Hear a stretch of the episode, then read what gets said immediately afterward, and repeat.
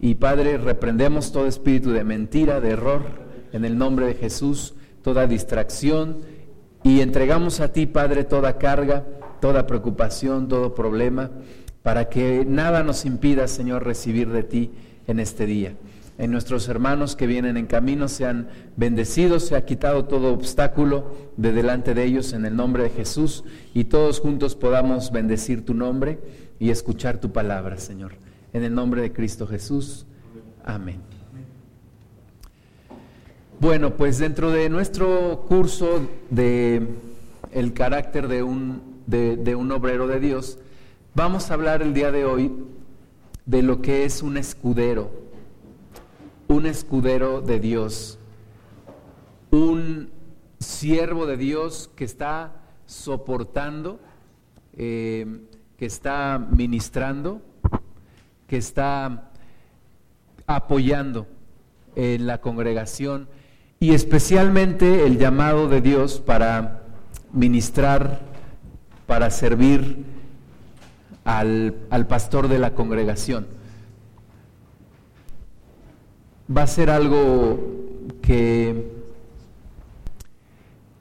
no, hemos, no, habíamos hablado de ello, pero es muy importante que lo, que lo hagamos y que pongamos de acuerdo a la a la Biblia, de acuerdo al propósito de Dios, lo que es una persona que apoya, que soporta, que ministra bajo la cobertura de una, de una autoridad.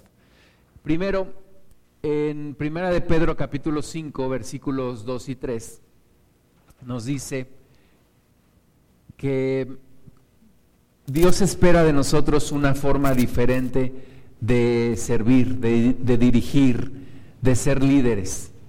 Dios espera de nosotros una forma diferente a la del mundo. Pedro nos habla de cómo apacentar la grey de Dios. Dice primera de Pedro 5, versículos 2 y 3, apacentar la grey de Dios que está entre vosotros, cuidando de ella, no por fuerza, sino voluntariamente, no por ganancia deshonesta, sino con ánimo pronto, no como teniendo señorío sobre los que están a vuestro cuidado, sino siendo ejemplos de la grey. Entonces, nos dice aquí la palabra cómo debemos de cómo debemos de servir, cómo debemos de apacentar a, la grey de Dios, cómo debemos de ejercer un, un liderazgo dentro de, dentro de Cristo. Y son básicamente las características, estas características que vemos aquí, pues son las que nos enseñó nuestro Señor Jesucristo. Cristo nos enseñó cómo ser, cómo ser siervos, cómo ser obreros, cómo ser líderes dentro de su iglesia. Y nos dice que, que no lo hagamos por fuerza, ¿verdad? Una persona que busca servir a Dios no lo debe de hacer por fuerza sino dice ahí de una manera voluntaria. Debe de ser por una motivación de amor, de amor a nuestro Dios y de amor a nuestro prójimo, por una motivación de amor primeramente a nuestro Padre, nuestro Señor Jesucristo, y en segundo lugar a nuestros hermanos y a las personas a las cuales servimos. Entonces, no debe de ser por, por fuerza, sino voluntariamente. No debe de ser tampoco esperando una ganancia Dice, no por ganancia deshonesta, sino con ánimo pronto. No puedo yo estar buscando servir a Dios por, una, por un interés, que puede ser el dinero o puede ser por reconocimiento, por fama, ¿verdad? No lo debo de hacer tampoco esperando una ganancia para mí. Debe ser motivado de nuevo por el amor a mi Dios, por agradecimiento y por amor a mis hermanos, a quienes yo busco servir. Y dice también que no como teniendo señorío de los que están a nuestro cuidado, sino siendo ejemplos de la grey. En el, en el mundo, la mayoría de las personas que dirigen, que son líderes, que son jefes, que se les pone en algún cargo, se enseñorean de los demás, ¿verdad? Si no le gritas, entonces no eres un buen líder. Si no, si no te pones como histérico, no eres un buen líder. Pero dice el Señor Jesucristo que en Él es diferente. No podemos ejercer un señorío. No debo buscar un beneficio para mí, no debo buscar que los demás me sirvan, que los demás me reconozcan, sino dice allí que debe de ser por ejemplo. Yo debo de ser un ejemplo. Es ser un líder mostrando el ejemplo. Y Jesús siempre ha sido nuestro y será nuestro mejor ejemplo. Y lo tenemos que imitar a Él, tenemos que ser ejemplos para que los demás sean movidos a seguirnos. El apóstol Pablo lo dijo en, en sus cartas, dice, imítenme a mí como yo imito a Cristo, sean imitadores de mí como yo lo soy de Cristo. Entonces tenemos que dirigir por autoridad, pero por una autoridad que se manifiesta a través del ejemplo, ¿verdad? Yo le debo decir a los demás, síganme a mí porque yo sigo a Cristo, imítenme a mí porque yo imito a Cristo. Y es quitarnos un poquito ese, e, ese mote, esa cantaleta que tenemos, que le decimos a la gente, no te fijes en mí, fíjate en Cristo, porque yo fallo. Pero la Biblia nos dice que nosotros debemos de ser ejemplo. Entonces debe de haber un compromiso en nosotros por decirle a la gente, puedes fijarte en mí porque yo me esfuerzo y me fijo en Cristo, yo imito a Cristo. Entonces debe de ser un liderazgo por seguir un ejemplo, por poner un ejemplo a los demás y una realidad también que, está aquí en esta lámina es que una generación no llegará más allá de lo que sus líderes llegan. Es decir, el liderazgo es algo fundamental en cualquier lugar. En un país con malos líderes el país no prosperará. Es un poco un círculo porque los líderes salen del mismo pueblo y entonces si el pueblo está mal, pues los líderes también y el líder pues va a hacer mal, mal las cosas. Entonces, pero es una realidad que, un, que una nación, una familia, un grupo, una empresa, una congregación no llegará más allá de lo que sus líderes llegan. Por eso necesitamos buenos líderes. Es fundamental que haya un buen equipo de liderazgo en todo lugar, sea un país, sea una empresa, una escuela, una congregación. Necesitamos buenos líderes, porque estos marcan a lo que, a lo que hará y lo que llegará a ser esa agrupación. Ahora, dentro del liderazgo tampoco podemos pensar en, en un liderazgo solitario de una sola persona.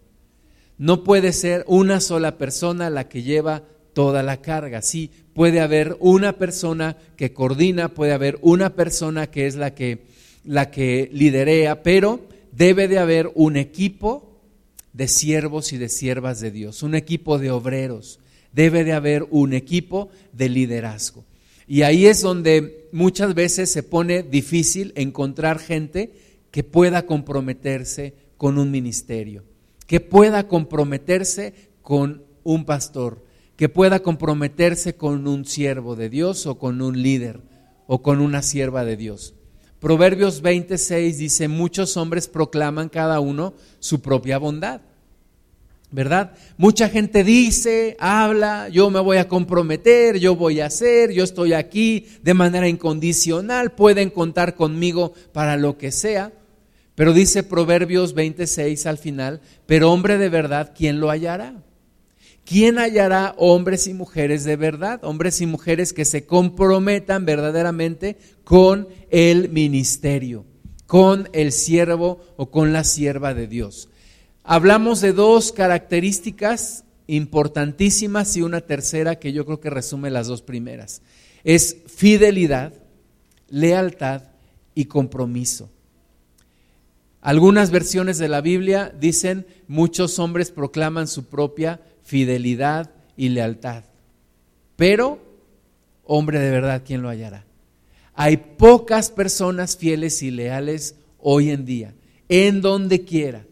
En el mundo, poquitas personas leales y fieles. Personas que te digan, yo voy a estar contigo en las buenas y en las malas, yo voy a, no te preocupes, cuenta conmigo, ¿verdad? Es fácil decirlo, pero es difícil cumplirlo. Difícil cumplir con lo que decimos. Pero en el reino de Dios se necesitan personas fieles, leales y comprometidas.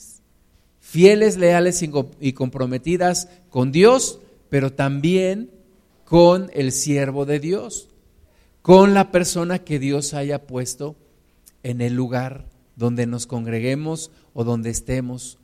Fidelidad, lealtad y compromiso es sumamente importante. En una ocasión platicaba con un compañero de trabajo y en algún momento yo había trabajado para la persona que era jefa de este compañero y me decía él, yo puedo ser todo, pero no esperes que yo sea leal. Yo le dije, ¿cómo es posible que me digas eso? Si no eres leal, entonces no se puede confiar contigo.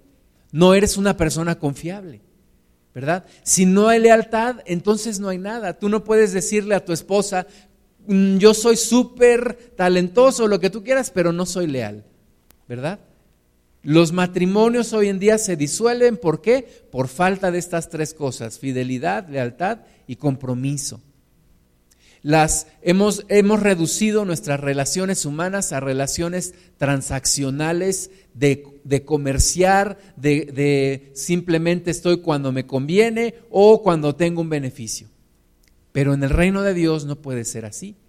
Debo de ser leal hasta las últimas consecuencias. Jesucristo fue leal a la humanidad hasta las últimas consecuencias que lo llevaron a la cruz. Jesucristo fue fiel y sigue siendo fiel a la humanidad hasta las últimas consecuencias. Jesucristo es fiel al Padre hasta las últimas consecuencias. Jesús le dijo al Padre, tú, tú lo puedes todo, pasa de mí esta copa, pero no se haga mi voluntad, sino la tuya. ¿Verdad? Jesús no le dijo, pues Padre, mira, todo esto estaba muy bien, pero como esto ya no me gustó, ahí nos vemos. No, Jesucristo fue leal, comprometido y fiel hasta el final. Y eso es lo que tú y yo debemos de ser, comprometidos, leales y fieles. Hoy en día en las congregaciones faltan estas tres características. Vemos una gran cantidad de personas moviéndose dentro de las congregaciones y en, en muchos casos, no en todos, pero en muchos casos es por una falta de lealtad y de compromiso. Yo creo que sí muchas veces falla el pastor, pero muchas veces falla también los hermanos, las personas que se reúnen. Necesitamos generar lazos de lealtad, de compromiso, para comprometernos con una visión, con un ministerio, pero más que nada con una persona, con una persona que es el pastor. Y no lo digo porque yo sea pastor, pero, pero es una realidad.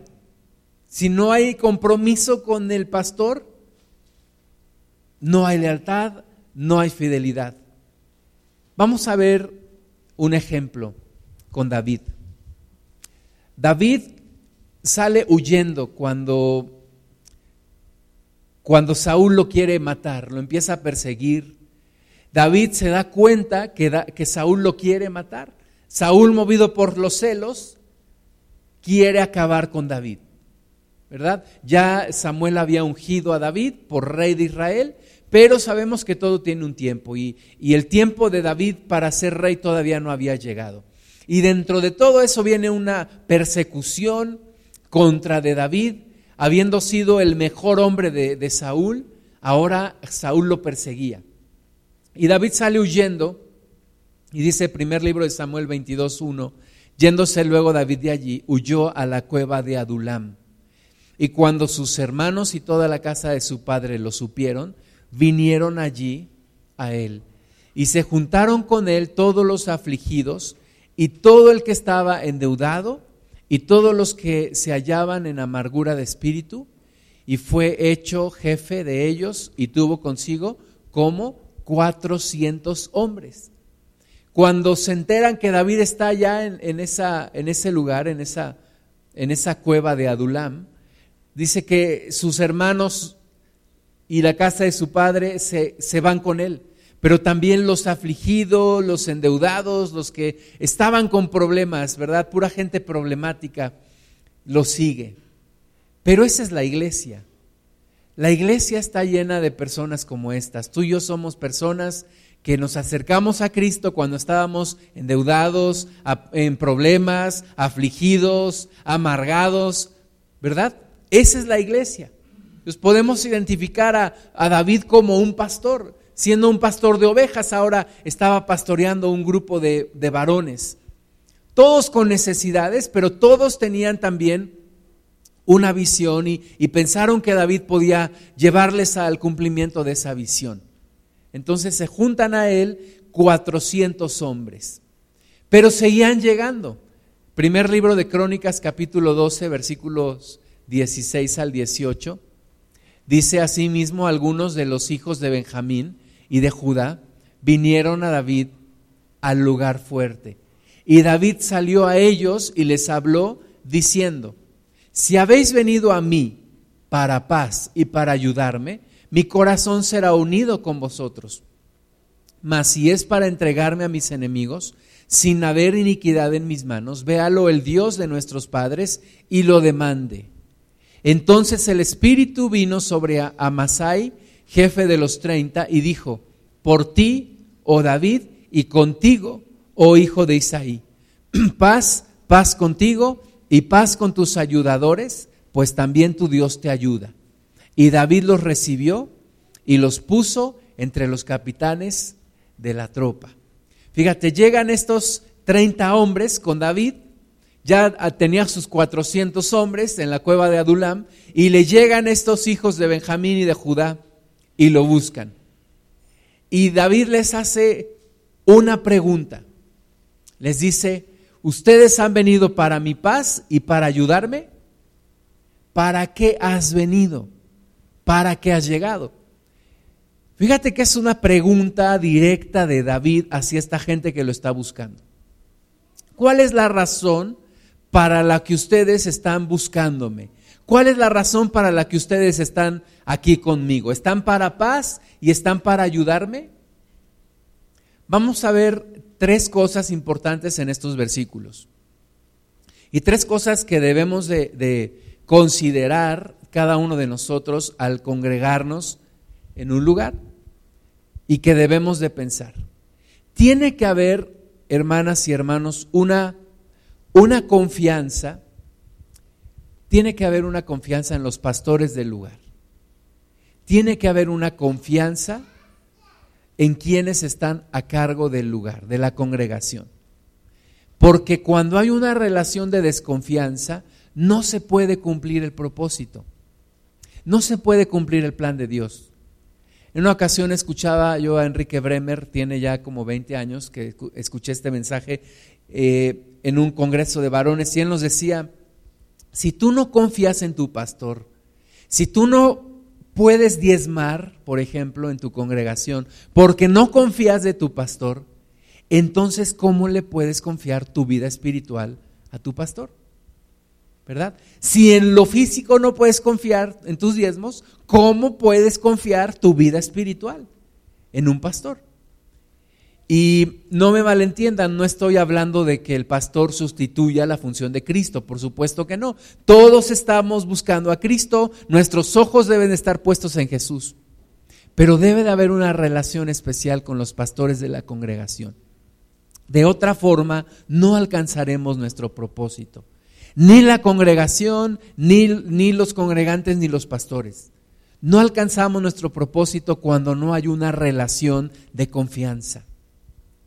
David le dijo a estos hombres, si habéis venido a mí para paz y para ayudarme, entonces se pueden quedar.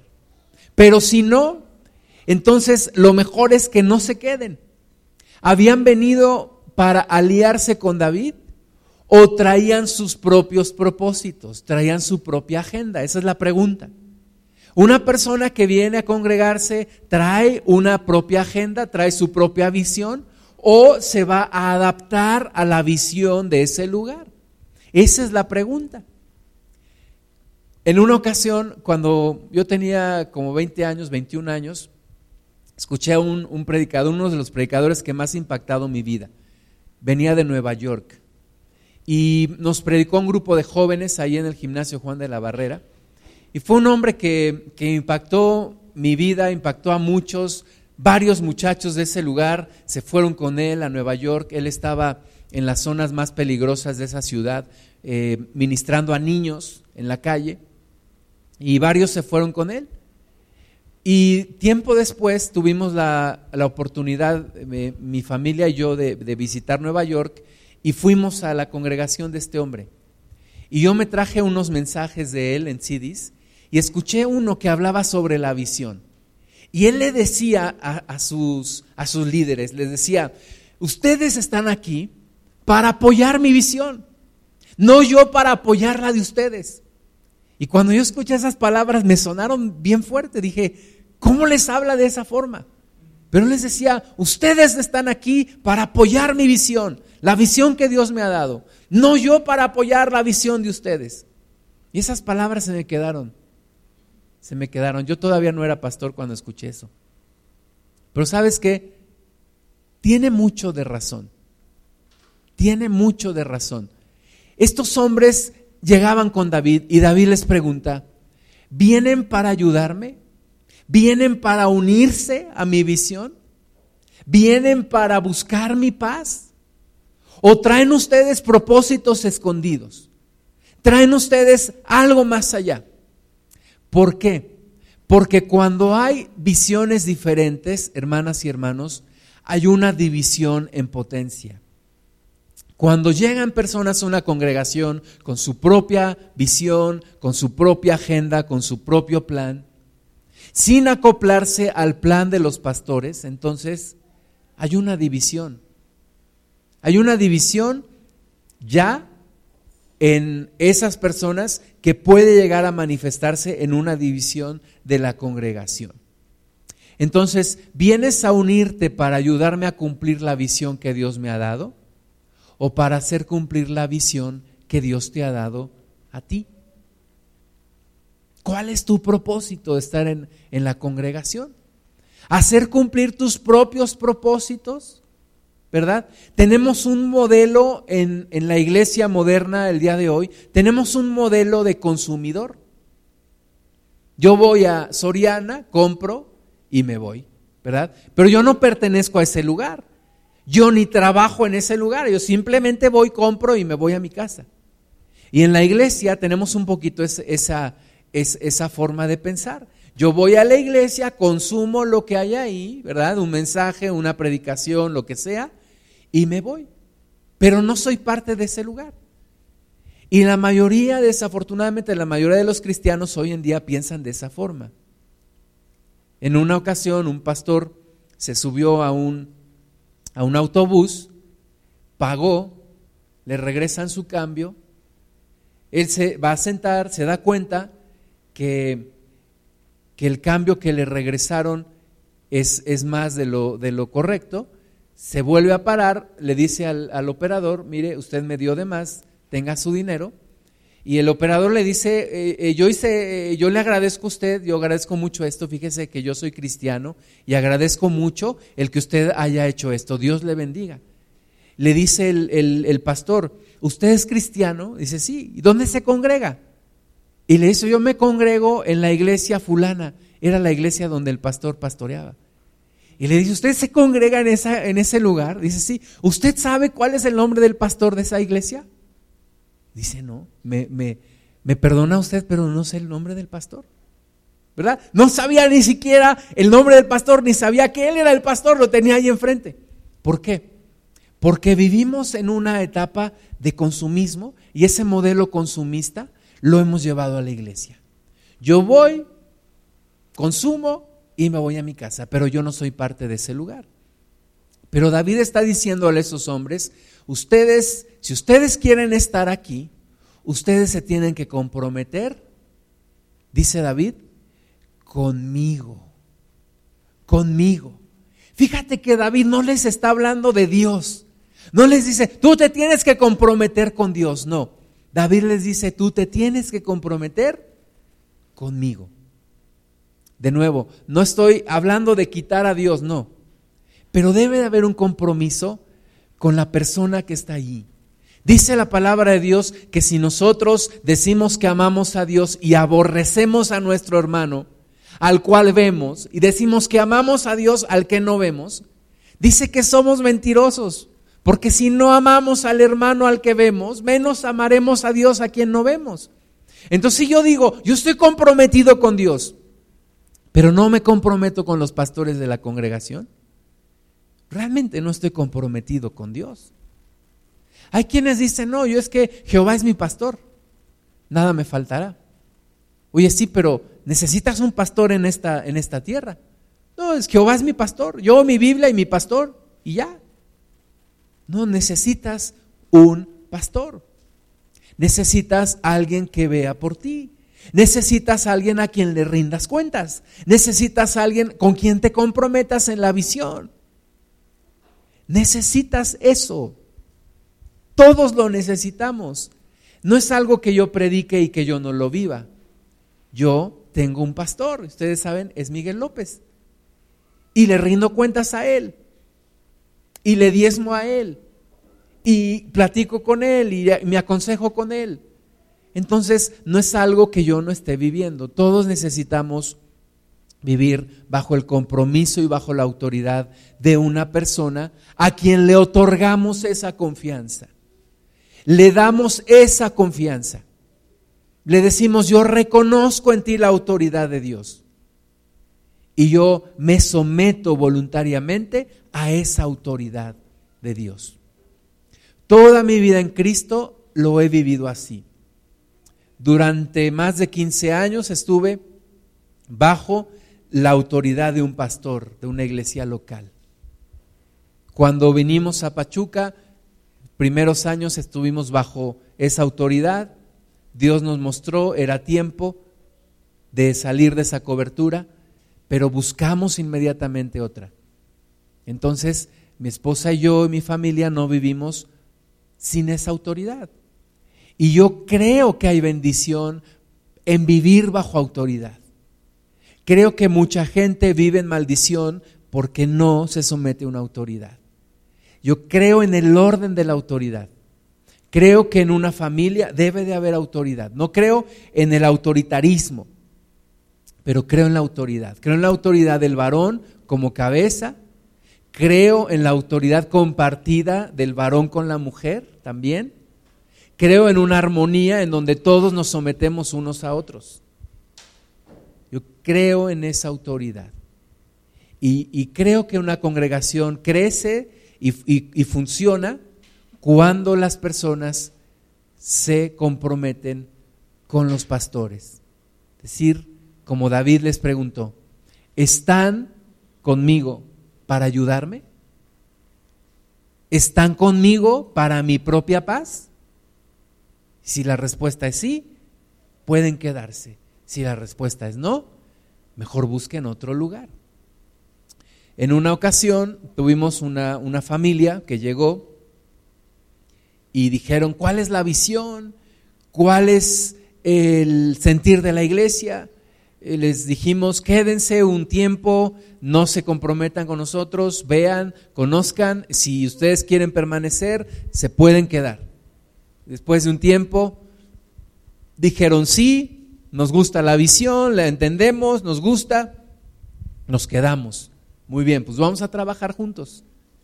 Y empezamos a trabajar muy bien, pero después de un tiempo empezaron a fallar, empezaron a, dejar las cosas y los encargos que habíamos quedado. Y en un momento yo me di cuenta que tenían su propia agenda, sus propios propósitos, su propia visión, y que ya empezaban a hacer cosas a escondidas. Y yo platiqué con ellos y les dije, lo mejor es que busquen otro lugar. Y me decía una hermana, pero ¿cómo, ¿cómo platicaste con ellos así? Les dijiste que mejor buscaran otro lugar. Pues es que es lo mejor. Es lo mejor para ellos y es lo mejor para nosotros. Cuando hay desconfianza, cuando hay dobles discursos, cuando hay dobles intenciones, lo mejor es que cada quien busque su propia visión. Yo creo, como dice mi amigo Guillermo, no, puedo ser pastor de todos, no puedo ser pastor de todas las personas. Hay personas de las cuales no puedo ser pastor. Yo le he dicho a algunas personas, es mejor que yo sea tu amigo a que sea tu pastor.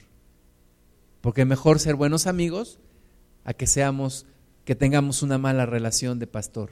Entonces, la pregunta es como David, ¿vienes para unirte? ¿Vienes para cumplir la visión que Dios me ha dado? Quédate y apoya la visión. Sé un ministro de soporte. Un ministro de soporte. Sabes que durante mucho tiempo en mi vida he sido una persona que ha soportado, quiero decir soportado, estar detrás, estar detrás apoyando, apoyando.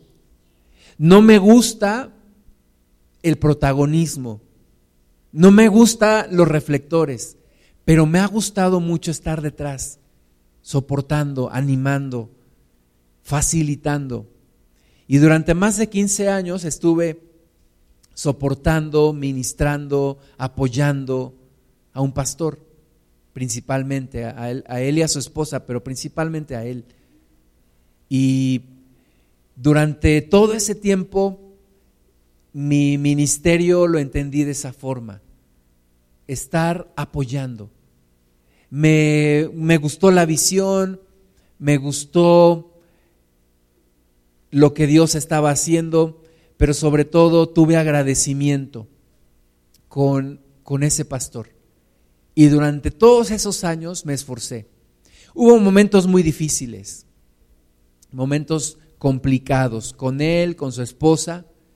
De repente muchas veces me sentí mal, muchas veces me sentí incomprendido, muchas veces me sentí no valorado, muchas veces me sentí que tal vez no era mi lugar. Pero permanecí, permanecí, permanecí. No te estoy hablando de dos años ni de tres, de quince años, más de quince años. Y te puedo decir que hay bendición. Hay bendición en ser un ministro de soporte. Ninguno de nosotros está aquí por su propia visión. Dios tiene una visión y todos debemos ir por esa visión. Pero hay una, una visión de los pastores principales de una congregación que tienes que apoyar, que tienes que decir, me gusta, o bien puedes decir, no me gusta, y me, y me voy. Es válido, ¿verdad?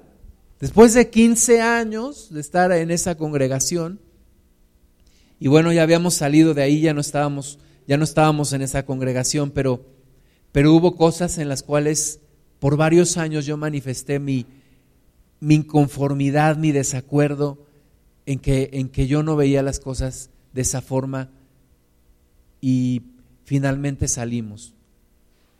Pero hay que tomar decisiones. Hay que decir, estoy contigo para ayudarte o bien no es mi lugar y me voy a otro lugar. Hay que tomar decisiones y, hay que unirse. David dijo, ¿estás conmigo? ¿Vienes conmigo para ayudarme, para, para trabajar para mi paz, para trabajar para mi visión? Segundo punto en este, en este texto que estamos leyendo. La respuesta del líder de los 30. Le dice, por ti, oh David, y contigo, oh hijo de Isaí. Paz, paz contigo y paz con tus ayudadores, pues también tu Dios te ayuda. Fíjate la respuesta de este hombre hacia David. Le dice, por ti David. No le dice, yo estoy con Dios. No le dice, pues vamos a caminar juntos mientras estemos de acuerdo y mi corazón está con Dios. Y bueno, pues si Dios me muestra que es contigo, bueno, pues caminaré mientras coincidamos. Pero cuando no, pues ahí nos vemos. No, este hombre le dice a David, contigo, David. Paz a ti, paz contigo, paz con tus ayudadores, Dios te ayuda, yo reconozco la autoridad que Dios te ha dado, yo reconozco la unción de Dios en tu vida y, yo, voy a, yo voy a unirme a tu visión, voy a unirme a tu propósito, a tu ministerio. No es fácil, no es fácil caminar bajo la autoridad de una persona. No es fácil. No fue fácil para Josué caminar tantos años con Moisés. No fue fácil para Eliseo ser el, criado de Elías. No fue fácil para los doce discípulos estar bajo el ministerio de Jesús. No fue fácil para Timoteo estar bajo la, bajo la autoridad de Pablo. No es fácil. No es sencillo. ¿Verdad? No hay persona perfecta en este mundo. Entonces, vamos a cometer errores. Siempre. Y cuando te sometes a la autoridad de, una, de, un, de un líder, de unos pastores, no va a ser sencillo. No va a ser sencillo por tu propia carne y no va a ser sencillo por la propia carne de los pastores. No lo va a ser. Me acuerdo, estábamos en, en un momento complicado, yo me sentía mal, había algunas dudas en mí y me acuerdo que fuimos a un congreso de hombres allá en Ciudad Juárez y me acerqué a uno de los, a uno de los pastores que, que ministra y le pedí una consejería de 10 minutos. Mientras estaba el break, ahí todos, eh, ahí en sus cosas, yo me acerqué a este hermano y yo tengo, tengo unas preguntas que hacerte. Primero, le dije, yo soy copastor en una congregación. ¿Qué haces cuando propones cosas y no se hacen? ¿Qué haces? ¿Qué me recomiendas hacer?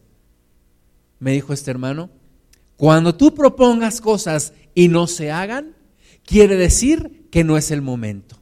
Tu pastor te dice que no, entonces quiere decir que no es el momento. Agarra tus ideas, guárdalas en tu alacena y las sacarás cuando sea el momento.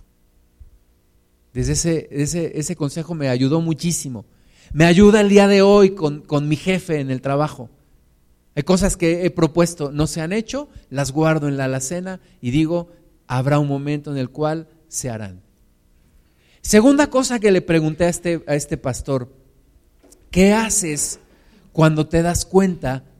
Yo como copastor me doy cuenta que mi pastor tiene defectos y errores. ¿Qué hago? Me dijo, en lugar de enfocarte en esos defectos y errores, dale gracias a Dios, porque aún con defectos y errores, nos usa para el ministerio. Y ese, ese consejo lo sigo guardando en mi corazón hasta el día de hoy. ¿Verdad? En lugar de decir, ah, ¿cómo es posible? El pastor hace tal cosa. Y, pues darle la gloria a Dios. Y dejar que Dios trate con el pastor. Dejar que Dios haga su obra con él pero no engancharme y no amargarme y decir cómo es posible, ¿verdad? Simplemente es una cuestión entre Dios y Él o entre Dios y ella. Pero eso no debe menguar ni de hacer menguar mi compromiso, mi lealtad, mi fidelidad. Hubo situaciones difíciles que, que yo comenté con, con mi pastor y, cara a cara se lo dije, yo pienso que en esto usted no está haciendo bien. Yo pienso que en esta situación no está dando buen testimonio. Pero en lugar de decírselo a los demás, se lo dije a él, cara a cara, a solas. Y no una vez, varias veces. Así que hoy en día mi corazón está tranquilo. Cuando tuvimos que salir de ese lugar, mi corazón está tranquilo. Dije lo que tenía que decir en el momento en el que lo tenía que decir. Pero eso no hizo menguar mi fidelidad. En el tiempo que estuvimos ahí, Dios también nos disciplinó a nosotros cuando nuestro corazón estuvo apartado, buscando eh, eh, ser infiel. Dios nos disciplinó y todo el tiempo que estuvimos ahí estuvimos buscando ser personas fieles a ese liderazgo. Entonces, debe de haber una relación entre los hermanos y los pastores, entre los siervos y siervas y los pastores. Debe de haber una relación de confianza, de lealtad, de compromiso, de fidelidad. De que si en algún momento hago algo que delante de ti estuvo incorrecto, me lo comentes, me lo digas. No se lo digas a otros, me lo digas a mí, se lo digas a mi esposa. Y juntos vayamos haciendo esa relación por la eternidad. Me acuerdo cuando estábamos allá en México, estábamos en un lugar y había una avenida, una avenida muy transitada. Y teníamos del otro lado de la avenida unos, unos salones. Y había terminado el, el, culto, me bajé para ir del otro lado de la avenida y junto conmigo venía otro hermano. Íbamos cruzando cuando me empieza a hablar mal del pastor. Y le digo, espérame, vente, nos regresamos lo llevo con el pastor, ahora sí dime. Eh, eh, eh, no, no, hermano, yo, me malinterpretaste, no, no, no. Lo que me estabas diciendo, dímelo porque es necesario que lo sepa el pastor, no yo. Una, una, un buen amigo del pastor acerca las ovejas al pastor, no las aleja, no las aleja. Yo oro para que yo creo que tenemos un buen ambiente de unidad entre nosotros. Yo oro para que lo sigamos teniendo. Pero les tengo que decir estas cosas. Cuando alguien se queje, no le des por su lado. Mejor tráemelo. Tráemelo y, y entre los tres si quieres o entre los que sea, lo platicamos. Pero no dejes que se empiece a hacer la bola de nieve más grande y más grande y más grande. En una ocasión una persona, una persona dijo que, que si salían hermanos de esta congregación era porque yo estaba mal. Y yo fui y le dije, dime en qué estoy mal. Tú dime en qué estoy mal y yo lo cambio. Pero tú dime en qué. Pero si no tienes fundamentos, pues no lo sigas diciendo. Pero si los tienes, coméntamelo. Porque yo también quiero cambiar porque yo no quiero ser tropiezo de nadie. Entonces, hermanas y hermanos, ustedes que, ustedes en quienes veo más compromiso, porque llegan temprano, porque se preparan, porque sirven, yo les digo una cosa, ustedes tienen que tener compromiso con mi esposa y conmigo. Y tal vez es la primera vez que se los digo. Y Dios me ha estado hablando desde hace varios meses acerca de esto. Pero tienen que tener compromiso, no solamente con Dios, o sea, el compromiso con Dios ese ya lo damos por hecho. Pero yo te pido un compromiso con mi esposa y conmigo. Como lo hizo David. David les dijo, ¿vienes para ayudarme? ¿Vienes para tener paz conmigo? Y estos hombres le dijeron, por ti, oh David, y contigo oh hijo de Isaí. Obviamente no estoy esperando idolatría y que me beses la mano y que me digas, oh, pastor, no, no, no, no. Pero sí una relación de confianza y de compromiso. Ahora, tercer punto. Dice que el Espíritu vino sobre Amasai, jefe de los treinta, y dijo, por ti, oh David, y contigo, oh hijo de Isaí, paz Paz contigo y paz con tus ayudadores, pues también tu Dios te ayuda. Y David los recibió y los puso entre los capitanes de la tropa. Hay que ver el momento y las condiciones en las que estos hombres le dan esa respuesta a David. Y la Biblia dice que fue cuando el Espíritu vino sobre Amasai.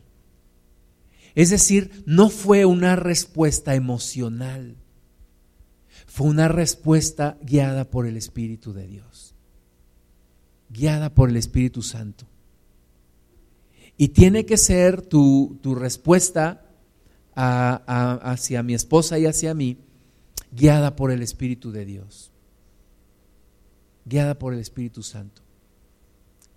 Yo me acuerdo en una ocasión, tenía meses de haberme convertido. Yo empecé una relación especial con, quien en ese entonces fue mi pastor. Yo le hablaba por teléfono y le, y le preguntaba sobre la Biblia.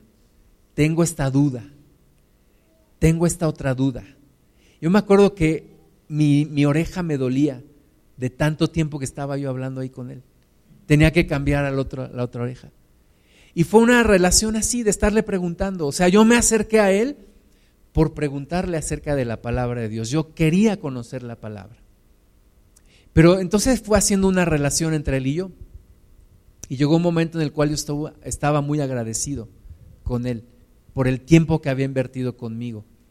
Y me acuerdo que un, un día le dije, no quisiera que esta relación cambiara jamás.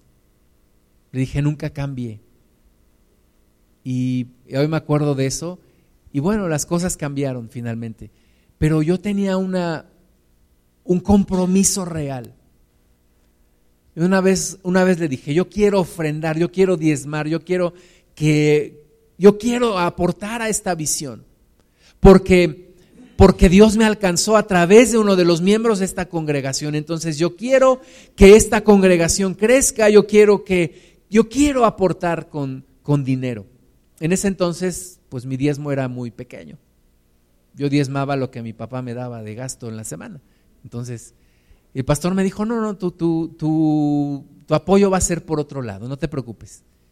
Pero sabes que yo siempre que diezmaba, siempre era con agradecimiento, con gratitud.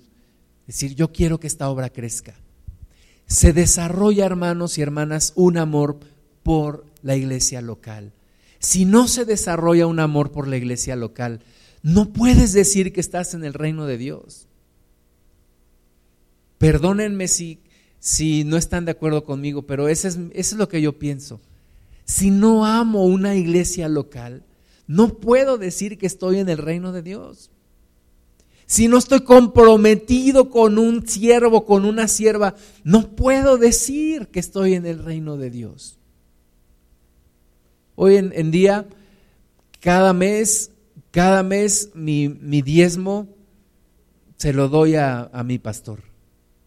Cada mes.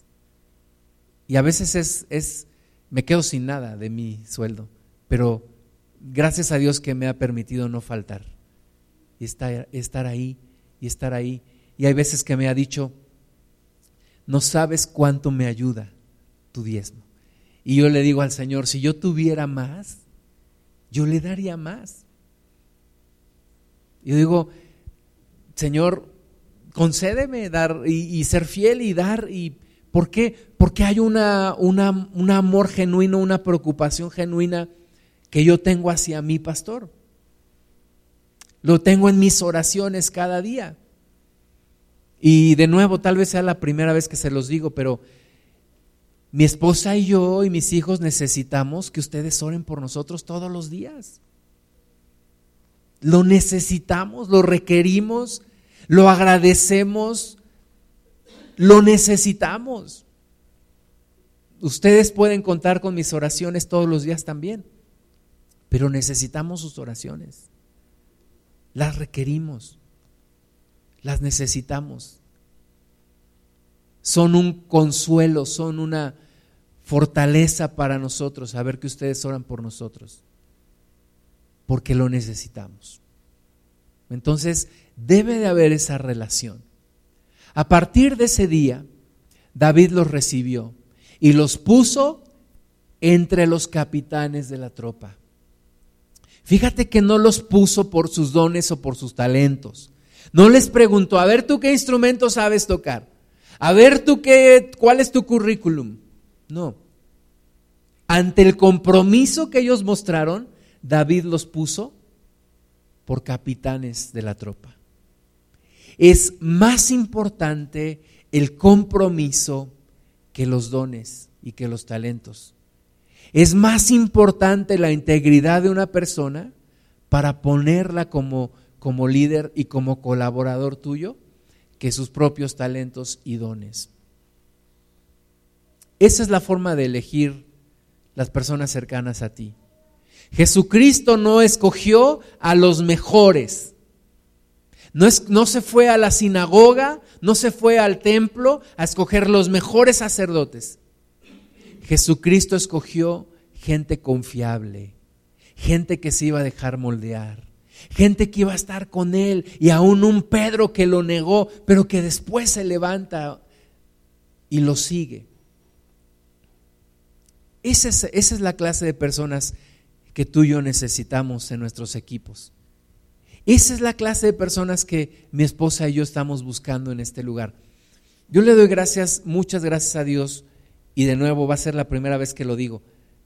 No es el día de las confesiones, pero, pero yo le doy muchas gracias a Dios por la vida de mis hijos. O sea, mis hijos han jalado a donde quiera. Son todo terreno. Y que vamos a la sierra, y que vamos a tal lugar, y que vamos a un sepelio, y que vamos a donde quiera. Se han aventado todos los cursos. Están en todas las reuniones. Bueno, ahora en la oración no vienen, pero entre semana. Pero ya les dije que tienen que venir. Pero por la escuela, por sus tareas, que luego se quedan a hacerlas. Pero yo le doy muchas gracias a Dios por ellos. Pero yo le digo a Dios que no sean los únicos que nos siguen. Que no sean los únicos a los que les podemos enseñar. Que no sean los únicos que nos acompañan a donde vamos que haya más personas. Yo considero, y lo digo de la forma más humilde que yo pueda decirlo, pero yo considero que Dios en mí ha puesto dones, que no son míos, que son de Dios. Y yo quisiera enseñarlos y derramarlos en otras personas. Pero a veces yo me encuentro que no hay a quien derramarlos, a quien enseñar, quien esté. Entonces, tenemos que mejorar nuestras relaciones. Tenemos que acercar nuestras relaciones. Tenemos que consolidar relaciones. Es la única forma en la que vamos a poder seguir adelante. Es la única forma. Me decía el otro día Miguel acerca del hermano Wayne, dice, pues es que yo he visto cómo las personas que han trabajado con él a veces han descubierto su lado humano y las ha hecho llorar. Y ha, habido momentos difíciles. Pues todos tenemos errores y todos tenemos malos momentos. Aún a pesar de eso, tenemos que seguir juntos. Digo, a menos que sea realmente un problema de, de integridad. Ahí sí no tendrías, si tú descubres en mí un problema de integridad, no tendrías por qué seguirme y tendrías que decírmelo. Pero de otra forma, la idea es que sigamos. La idea es que consolidemos relaciones. Hay un libro, se los recomiendo, está en PDF, se llama El Escudero de Dios. Por mucho tiempo estuvo en, en el librero entre los libros de mi esposa. Y hace poquito lo, lo destapé y lo empecé a leer. Y es un excelente libro si tú buscas servir a Dios y servir a un, a un siervo o a una sierva de Dios. Quiero decirte que lo vemos en la Biblia. Eliseo, antes de ser profeta, fue siervo de Elías. Josué, antes de ser el líder de Israel fue siervo de Moisés. Timoteo, antes de ser pastor, fue siervo de Pablo. Los doce discípulos, antes de ser apóstoles, fueron siervos de Jesucristo. Entonces, no, no es una cuestión de rangos. Una vez una persona a la que servía me dijo, aunque tú tengas menor rango que yo, te respeto. Le dije, hombre, muchas gracias por, recordármelo, ¿no? Pero está bien, está bien. Pero yo no creo en los rangos. Yo creo que tú y yo somos iguales. Iguales. Pero sí creo en las autoridades que Dios ha dado. Y sí respeto autoridades, aunque no idolatro, pero sí respeto autoridades y reconozco la autoridad que Dios ha dado. Entonces, este es un excelente libro sobre cómo servir. Lucas 16 del 10 al 12. El que es fiel en lo muy poco, también en lo más es fiel. Y el que en lo muy poco es injusto, también en lo más es injusto, es injusto, pues si en las riquezas injustas no fuisteis fieles, ¿quién os confiará lo verdadero? Y si en lo ajeno no fuisteis fieles, ¿quién os dará lo que es vuestro? Si en lo ajeno no fuiste fiel, ¿quién te dará lo que es tuyo? Yo tenía como, como 32 años, 33 años. Yo estaba trabajando en, en, el banco con muchas ganas, con muchas ideas, con muchos, muchas bendiciones que Dios me había dado. Muchas cosas. Me ponen un jefe. Me ponen un jefe que sabe menos que yo, que tiene menos experiencia en el proyecto. Una persona difícil de tratar, no, no solamente dicho por mí, dicho por muchas personas, difícil de tratar. Y yo me arrancaba los cabellos y yo decía, ¿por qué me lo pusieron de jefe? Yo, yo sufrí mucho ese, ese, tiempo, sufrí muchísimo. Hasta un día, me acuerdo, regresé de vacaciones y, tuvimos una discusión, salí, salí de mi trabajo y, y, le pegué a mi carro con otro carro. Y, y dije, esto no me puede estar afectando de tal manera. Y yo le decía a Dios, quítenme ese jefe. Y yo le decía a mi director general, quítame ese jefe. Yo quiero tratar directamente contigo, quítame ese jefe, no sirve de nada. Estuve mucho tiempo, mucho tiempo. Yo era subdirector, él era director, mucho tiempo. A mí, para mí me pareció una eternidad. Y un día me encuentro esta, cita. Si en lo ajeno no fuiste fiel, ¿quién te dará lo que es tuyo? Yo dije, Dios, perdóname tengo que, tengo que servir a mi jefe para que un día tú me promuevas a mí. Y entonces lo empecé a hacer. Y, lo, y empecé a buscar una mejor relación con él y empecé a, reportarle las cosas, porque también yo le escondía las cosas para que él no se enterara y todo. Tú sabes, ¿no? Cómo se comporta uno. Pero entonces cambié. Entonces le di su lugar y entonces un día me promovieron. Pero ¿sabes por qué? Cuando eres fiel en lo ajeno, Dios te dará lo que es tuyo. Yo siempre, yo nunca, nunca pensé en ser pastor. Yo quería ser misionero. Yo quería irme al África. Yo quería, yo había escuchado la historia de David Livingstone. Yo quería irme al África. Yo quería ser misionero. Ahora entiendo que me faltan muchas cosas para ser misionero. Y Dios me puso de pastor. Pero sabes qué, yo te puedo decir, durante más de 15 años fui fiel en lo ajeno, en el pastorado, en el ministerio de alguien que no era yo. Y Dios me consideró fiel y me y un día, bueno, pues mi esposa y yo fuimos pastores este libro habla sobre, primer libro de Samuel 16, 21, en donde viniendo David a Saúl estuvo delante de él y le amó mucho y le hizo su paje de armas. En otras versiones su escudero. David fue el escudero de Saúl. ¿Tú sabes por qué David nunca se atrevió a levantar su espada en contra de Saúl? Aunque Saúl quería matarlo, y, tuvo la oportunidad y aún una ocasión cortó un pedacito del manto de Saúl.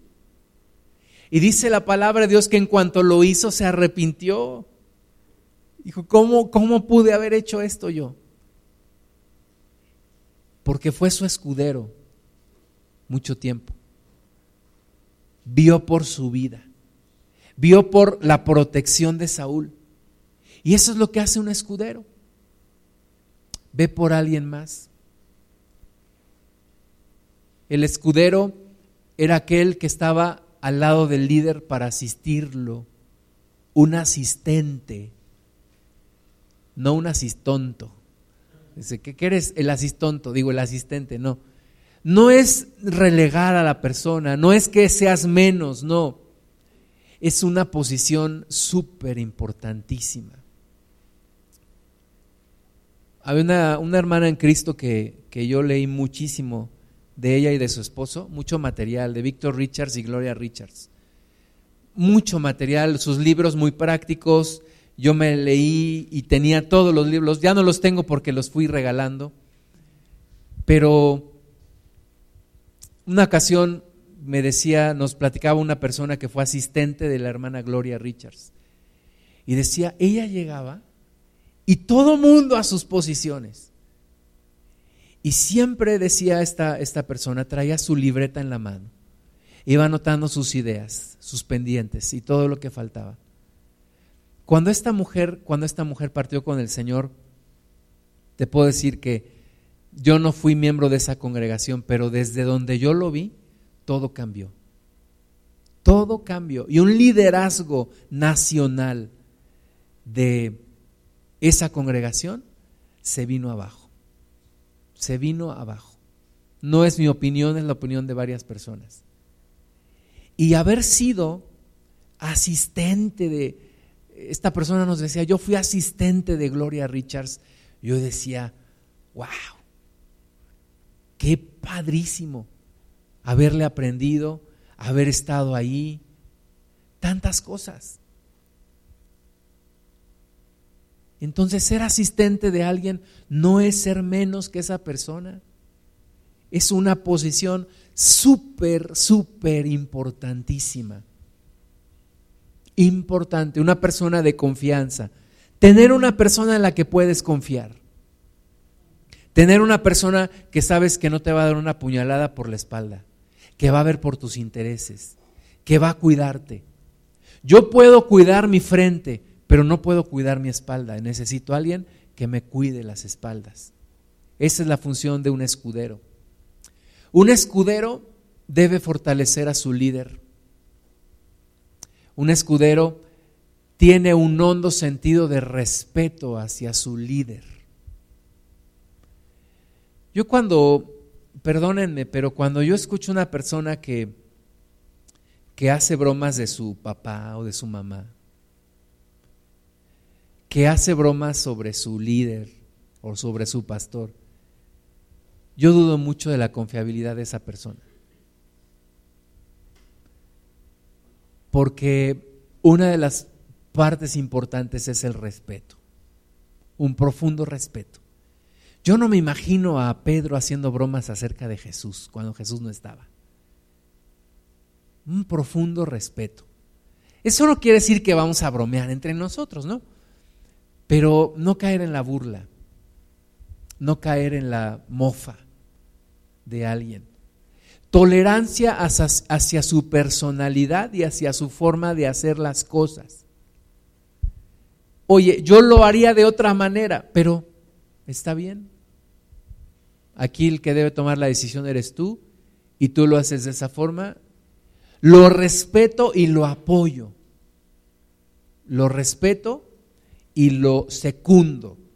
Lo soporto, lo apoyo.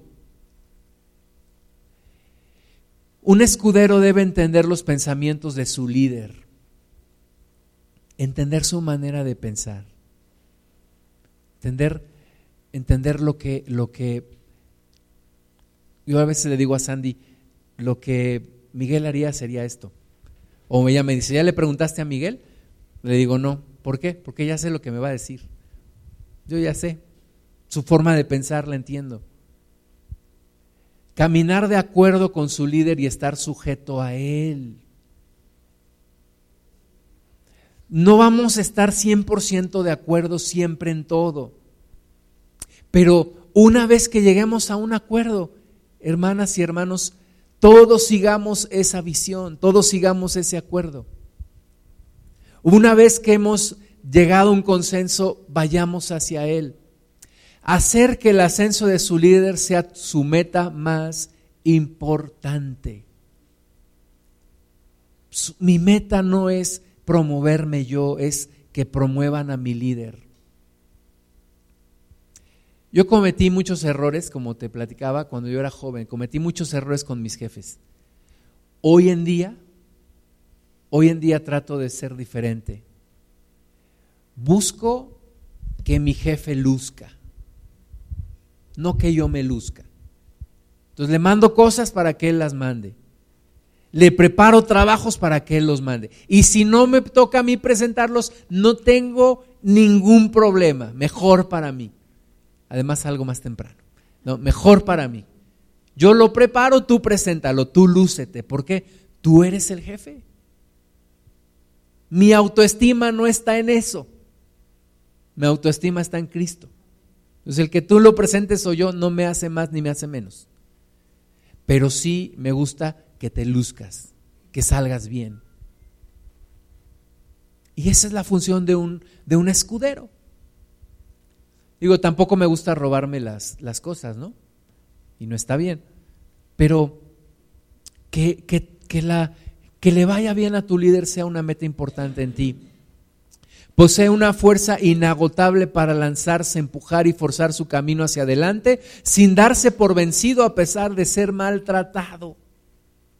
Vamos a ser maltratados por seguir a Cristo.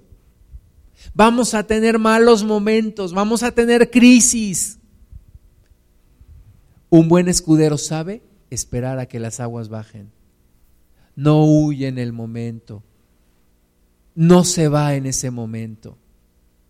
Jesús cuando habló con los judíos y les dijo, es necesario que coman de mi carne y que beban de mi sangre, los judíos se rasgaron las vestiduras y dijeron, ¿qué nos estás diciendo?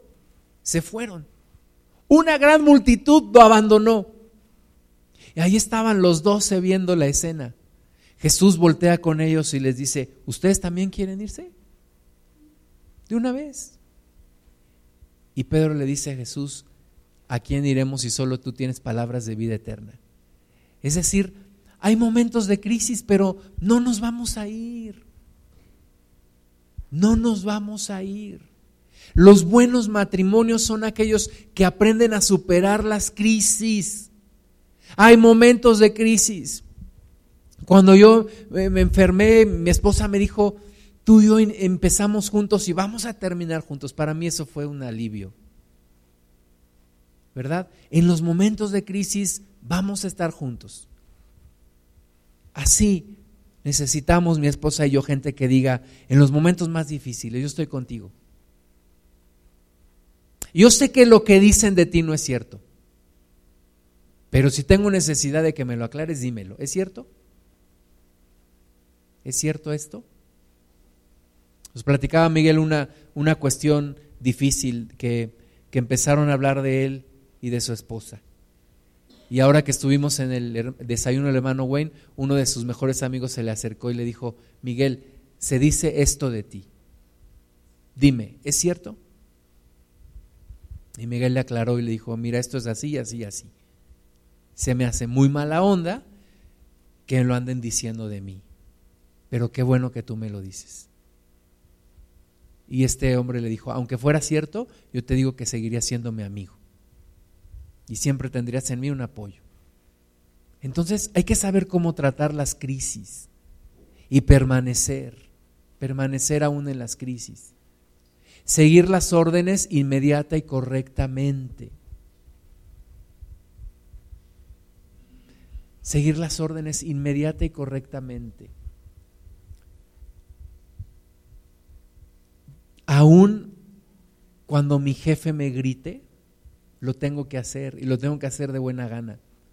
Yo no creo en que gritando las cosas se arreglan. Y yo espero que pocas veces o ninguna me veas gritándole a alguien. Pero, pero a mí me han gritado muchas veces. Y sabes qué? Pues sí me siento mal. En una, ocasión, hace dos años, estuve en un trabajo y vi a esta, a esta persona, directora general, gritándole a medio mundo. Y yo le dije a una persona, yo no me acostumbro a que me griten. Me dice, pues ninguno de nosotros. Pero hay que hacer las cosas. Pues sí. Ni modo, pues las tengo que hacer, ¿no? Y, y además, no debo guardarle rencor. Porque si le guardo rencor, el que sale perdiendo soy yo. Y en algún momento puedo acercarme y decirle, sabes que no me gusta que me hables así, pero, pero en mi corazón no debe de haber rencor. Pero debo, debo de aprender a, a recibir órdenes y a cumplirlas.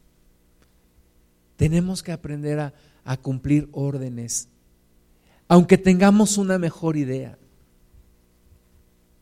Hay que saber cumplir órdenes. Nadie que, que, no sabe cumplir órdenes puede dar órdenes. Para dar órdenes primero tienes que aprender a cumplir órdenes. Un buen escudero apoya a su líder. Apoya siempre a su líder. Es un gran comunicador. Un gran comunicador no un chismoso. Pero ¿sabes cuál es la diferencia? Hablas la, hablas la idea correcta con la persona correcta. Cantidad de veces yo le decía a mi pastor en México, ¿sabe qué? Se dice esto, pasa esto. Hermana fulanita está pasando por este problema. Hermano sutanito está pasando por esta situación. ¿Sabes por qué? Porque él era el pastor de las ovejas, no yo. Entonces tenía que estar enterado. Hay que comunicarnos. Hay que comunicarnos bien, no ser chismosos, ¿verdad? No tengo que dar detalles que no deba de dar, ni decir cosas que no estoy seguro de ellas, pero sí ser buenos comunicadores. Los buenos matrimonios perseveran y una de las cosas es la buena comunicación. Y la relación en una congregación tiene que haber comunicación, buena comunicación. Buena comunicación con los pastores. Tener una disposición ardiente por ganar victorias para su líder, no para mí.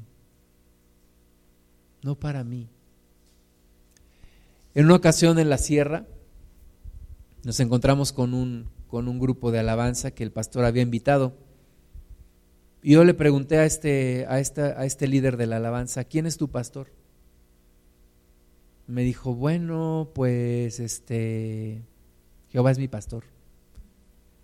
Dije, bueno, pues también el mío, pero tengo un pastor aquí en la tierra. Bueno, hay un pastor, el pastor fulanito. Oye, ¿y me podrías dar sus datos para hablar con él y preguntarle referencias de ti? Me dijo, ¿y por qué? Porque ni yo ni el pastor de aquí te conocemos. Y necesitamos referencias de ti para volverte a invitar.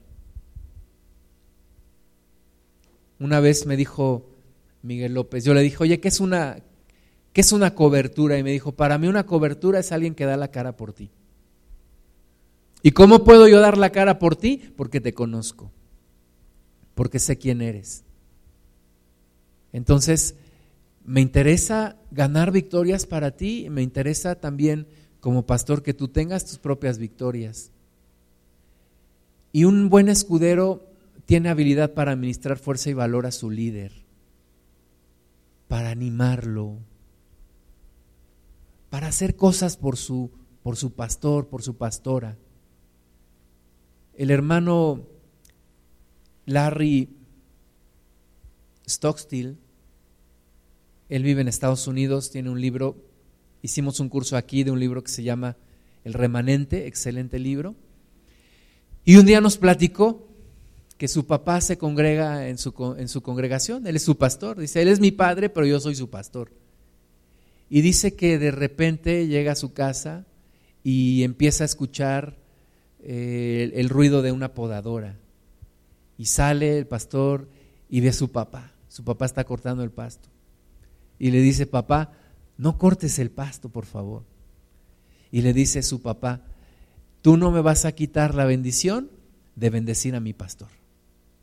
Está bien, te obedezco. Entonces, hacer cosas por tu pastor. Y de nuevo, tal vez sea la primera vez que se los digo, pero haz cosas que, que ayuden este, una ocasión nos invitaron a una congregación en Actopan, en una eh, cena de alcance. Y yo veía al pastor y a su esposa. Corría para un lado, corría para el otro, cargaba una mesa, afinaba la guitarra y los demás hermanitos viéndolo. Mm, mira, se cansa mucho, pastor, corre mucho. Pastor, te falta la pantalla, cuélgala. Yo dije, no sean ingratos, ayúdenle. Ayuden, ayuden a lo, lo que está haciendo el pastor, ¿verdad? Entonces, es bueno cuando tú te mueves a ayudarnos en algo. Sin ser yo el pastor allá en México, había una hermanita que siempre me decía, tenía una cocina económica y me decía, véngase a comer cuando, cuando pueda. Y a veces yo tomaba el metro, ahí en Insurgentes me iba hasta el metro Pino Suárez y me hacía como media hora, comía con, con esta hermana en su cocina económica, me preparaba cosas bien sabrosas y luego me, yo le quería pagar y me decía, no, no, no, no, no Decía, no, pero ya me va a dar pena venir. No, usted venga cuando pueda, véngase a comer aquí. Entonces, no le estoy diciendo que me inviten a comer a su casa, pero, sí, pero es bueno, es bueno, haz cosas por tus, por tus pastores, por, por mi esposa también. Yo les pido y les agradezco las consideraciones que tienen con mi esposa. Los dos somos pastores de este lugar.